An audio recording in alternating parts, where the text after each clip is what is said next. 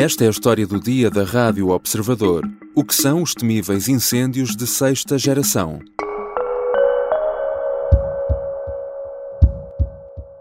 Santarém deve chegar aos 44 graus, Évora aos 43. As temperaturas vão manter-se altas até quarta-feira. Há 120 conselhos em perigo máximo de incêndio, Beja, Faro e praticamente todo o norte interior e centro do país. É uma realidade com a qual temos de conviver com cada vez mais frequência. E com as ondas de calor vem também o flagelo dos incêndios que já estamos a viver esta semana no país. Mas há uma nova ameaça que se pode tornar cada vez mais comum. Chamam-lhes superincêndios ou tempestades de fogo, mas o nome técnico é incêndios de sexta geração libertam tanta energia que até têm a capacidade de mudar o clima em seu redor. E a água de nada serve porque evapora quase toda antes de chegar às chamas. Já aconteceram em Portugal, vamos também falar sobre isso neste programa, e a probabilidade de voltarem a acontecer é cada vez maior. Que incêndios são estes? Como se formam e por que são tão difíceis de combater? São questões para a conversa com Joaquim Santos Silva, professor e investigador de Ecologia do Fogo na Escola Superior Agrária do Instituto Politécnico de Coimbra. Eu sou o João Santos Duarte e esta é a história do dia.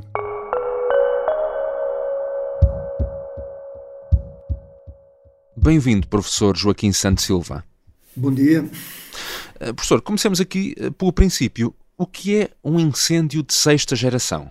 Hum, em alguns meios convencionou designar-se como incêndio de sexta geração um incêndio de comportamento extremo que, hum, que gera eh, a sua própria meteorologia, uh, dando origem a fenómenos extremos de, de comportamento de fogo, muitas vezes uh, comportamento errático que uh, tornam ainda mais difícil a extinção de, destes incêndios relativamente àquilo que seria um incêndio, digamos assim, dominado pela, pela meteorologia sinótica ou pela meteorologia que, geral que afeta uma determinada região. Um, e hum, este tipo de incêndios uh, não era conhecido até há uns anos na, na Europa, eh, nomeadamente na Europa do Sul, uhum. um, mas, eh, quer dizer, noutros eh, continentes onde existe uma, uma grande acumulação de combustível devido ao facto de se manterem florestas muito antigas, uh, nos Estados Unidos, na, uh, no Canadá, uh, na, na Austrália, já havia relatos de, de, comportamento extremo, portanto, aquilo que, que em literatura uh, internacional se digna como extreme fire behavior. Um, uhum. Só que aqui na, no nosso contexto da, da, Europa, nomeadamente da Península Ibérica, eh, são fenómenos uh, recentes. Estes incêndios, eh, de resto, dão origem a um fenómeno que eh, cientificamente é conhecido como eh, pirocúmulo, e espero estar a dizer bem o nome deste fenómeno. Que fenómeno é este? Ora bem, o termo cúmulo vem da designação que se dá às nuvens, não é? Portanto, existem várias designações em função da, da forma como se originam e da forma como como uh, onde se localizam na atmosfera e até a, a, própria morfologia da própria nuvem. Existem cúmulos, cumulonimbos, estratos, cirros, por aí fora. Um, e estes pirocúmulos uh, uh, têm o prefixo piro porque são cúmulos, ou seja, são nuvens que são geradas pelo próprio incêndio devido à, à ascensão vertical do ar uh, através de, de movimentos ah, de, de, convecção, portanto, uh, que dão origem a, a, uma subida em grande altitude das massas de ar, uh, o que dá depois origem a arrefecimento, dá origem uhum. a condensação e, havendo condensação, frequentemente dá origem também a descargas elétricas, porque geram-se diferentes polaridades dentro da própria nuvem. Uhum. Um, e pronto, e são, são fenómenos muito localizados eh, que eh, tornam bastante difícil uh, exercícios de previsão com, com modelos, porque uh, estão sujeitos a, a, condições muito locais. Portanto, há pouco quando dizia que estes eventos criam o seu próprio clima, é isto mesmo, não é? Ou seja, nuvens uh, que podem inclusivamente gerar, gerar estas descargas elétricas que, por sua vez, uh, podem originar novos focos de incêndio, por exemplo. Uh, precisamente, precisamente. Uh, mas, uh, enfim, isso é obviamente, pode ser obviamente um problema, porque a existência de diferentes focos de, de, de, ignição numa mesma área torna ainda mais difícil o, o processo de combate. Uh, mas há fenómenos como aquele que conhecemos em 2017 em Pedrógão Grande, que associados precisamente a, a, a este tipo de uh, ascensão vertical do, do ar a grande altitude, que depois, devido a, a, ao, peso dessa, dessa massa de ar, ao, ao arrefecer, torna-se mais densa e torna-se mais pesada, e há circunstâncias em que uh, esse, esse ar pode, uhum. uh, a coluna de convecção pode colapsar e esse ar pode descer abruptamente um, a partir de, de, grande altitude e chocar com, com a superfície da, da, da Terra. Um, dando origem a, ventos uh, horizontais de, extremamente violentos e portanto foi esse fenómeno conhecido também por downburst que que esteve na origem da maior parte das mortes, das fatalidades em 2017 em Pedrógão Grande. Eh, portanto, Pedrógão Grande foi o primeiro uh, caso de um incêndio destes de sexta geração uh, relatado em Portugal? Uh, eu penso que não, quer dizer, vamos ver, é, é, este tipo de classificações também não, não é, uhum. não, não obedece a métricas uh, eh, muito objetivas, não é? mas, mas uh, existiram outros uh, fenómenos, basta lembrarmos de, de, dos grandes incêndios de 2003 e ainda dos grandes incêndios de 2005. Uh, em 2003 arderam 400, mais de 400 mil hectares, em 2005 arderam mais de 300 mil hectares. Um, e houve uh, fenómenos locais de, de, com comportamento de, de grande violência também.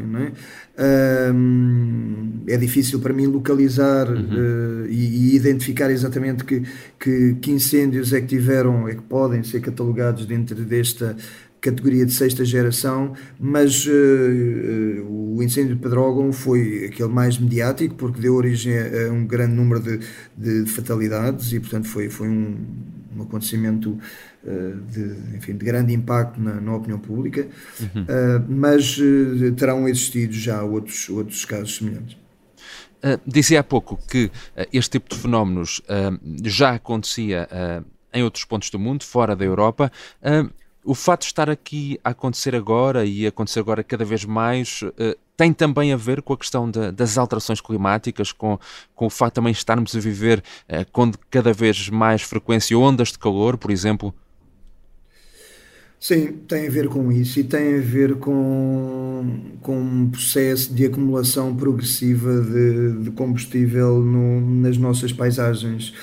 Uh, isto são fenómenos que seriam dificilmente concebíveis há, sei lá, 50, 60 anos atrás, numa altura em que o país era, era ainda tinha ainda um, uma grande parte da população um, no, no, mundo rural e, e, em que havia práticas de, de agricultura e de pastorícia e até inclusivamente da recolha de, de, de material para uh, como combustível doméstico uh, que entretanto desapareceram portanto, com, com o evoluir da, da sociedade.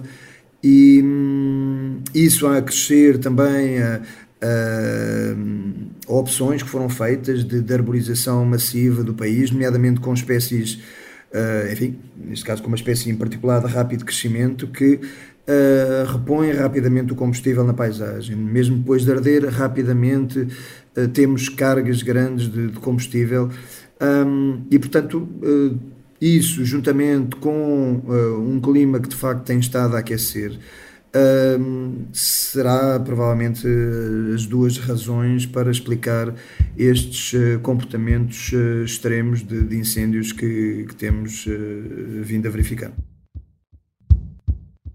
Já voltamos à conversa com Joaquim Santos Silva, professor e investigador de Ecologia do Fogo na Escola Superior Agrária do Instituto Politécnico de Coimbra. Na segunda parte, vamos tentar perceber como se pode tentar combater, contrariar ou pelo menos trabalhar na prevenção de eventos desta natureza.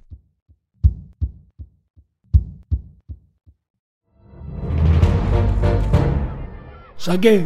Tirei, tirei a faca. Fui, empunhei e mesmo no momento em que. Esta é a história do homem obcecado com a infiltração do comunismo na igreja que quis matar João Paulo II em Fátima. Matar o Papa é uma série para ouvir em seis episódios e faz parte dos Podcast Plus do Observador. Estreia a 13 de maio. Os Podcast Plus do Observador têm o apoio da Kia. Estamos de regresso à conversa com uh, Joaquim Santos Silva.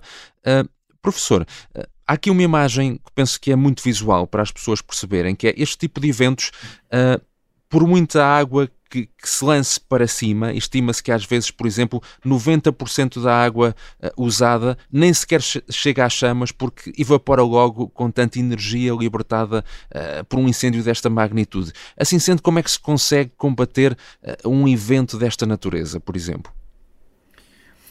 Consegue-se combater com técnicas de combate indireto. esta ideia de que nós conseguimos, com, com, com enfim, com, com, equipamentos e com, e com uh, meios pesados, uh, enfrentar diretamente as chamas de, de, de, qualquer tipo de incêndios. Portanto, enfim, as pessoas que, que fazem combate sabem que, que não é assim. E, portanto, há, há, há inclusivamente um limiar eh, em termos de, de, de, potência gerada pelo incêndio que se assume como o limite a partir do qual não vale a pena estar a fazer combate direto. Hum. E, portanto, a partir daí restam uh, as técnicas de combate indireto que passam por interromper um, o combustível e isso pode ser feito de várias formas, pode ser feito, enfim, quando o fogo tem pequenas dimensões, pode ser eh, feito com ferramentas manuais, uh, pode ser feito uh, com bulldozers, uh, pode ser feito com o uso do próprio fogo, portanto, o, o chamado... é o fogo, fogo técnico.